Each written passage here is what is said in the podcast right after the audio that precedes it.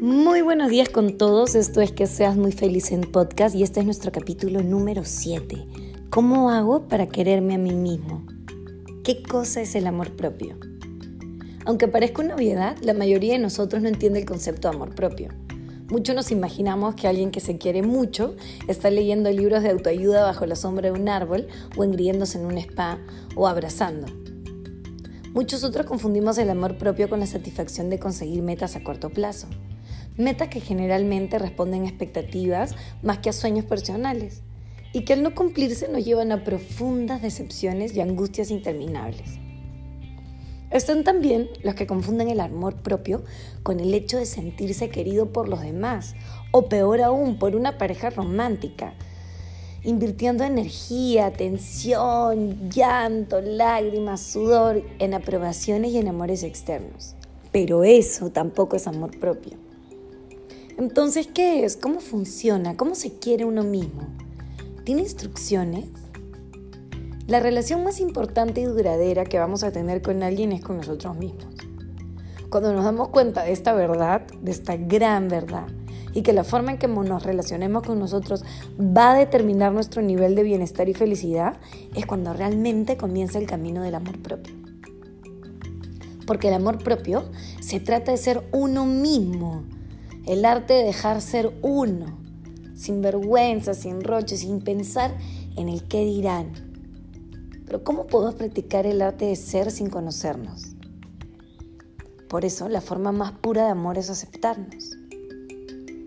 El amor propio es un estado mental y emocional en el que uno se siente consigo mismo muy a gusto, con nuestra piel, con nuestro cuerpo, con cómo nos vemos. Y esa aceptación y ese sentirse a gusto es la llave para sentirnos bien. Quererse uno mismo es conocernos, porque sin conocimiento no hay acción. Necesitamos saber qué nos gusta, qué no nos gusta, qué le permitimos al resto, cuáles son nuestras fortalezas, nuestras debilidades, en qué necesitamos trabajar. Conocerse es saber cómo funciona nuestra mente y entender que solo nosotros tenemos el poder de nuestra atención donde queramos ponerla. Hay que saber elegirnos antes que a nadie, ser fiel a lo que sentimos, qué difícil. No parar autosaboteándonos, aunque vamos a atender a eso. Hay que usar nuestra inteligencia para aprender. Para conocernos necesitamos dos herramientas. Aceptarnos e, y tener la intención de conocernos. Aceptación para entender que somos seres humanos, que nos vamos a equivocar, que la vamos a fregar, que la vamos a cagar pero también como seres humanos tenemos oportunidades de mejoría y tenemos que aceptar para comprender que somos únicos como somos y que nuestra, nuestra especialidad, nuestra, nuestra magia reside en esa autenticidad. Debemos de tener intención para que en verdad podamos enfocar nuestra atención con voluntad en los pensamientos positivos y en querernos y en darnos el mismo cariño que le damos a los demás. Hay que poner de nuestra parte. Hay una frase linda de Buda que dijo, tú mismo, tanto como cualquier otro ser en el universo entero, mereces tu propio amor y afecto. Entonces, ¿qué es amor propio? Ponerse a uno mismo primero. Darle a nuestro cuerpo nutrición, descanso, relajo para que se encuentre en su mejor estado. Darnos el tiempo para hacer lo que nos provoque hacer permitirnos cometer errores sin castigarnos, sin sacarnos la mugre, aprender a ponernos límites, no culpar a nadie nuestra felicidad o infelicidad, ir a terapia. Esto no es amor propio. Dejar de comer por entrar en un estándar de belleza equivocado y no sano, mantener una relación tóxica por tener miedo a la soledad, seguir un trabajo donde no valoren nuestras habilidades, si es que tenemos otra opción ser víctima y creer que todos están contra nosotros y que las cosas nos pasan sin que tengamos responsabilidad, exigirnos más de la cuenta y descalificarnos. ¿Cómo empezamos a querernos? Debemos vincularnos sanamente con nosotros y con los demás. Debemos perdonarnos porque no podemos construir sobre el pasado, porque ese momento ya no existe.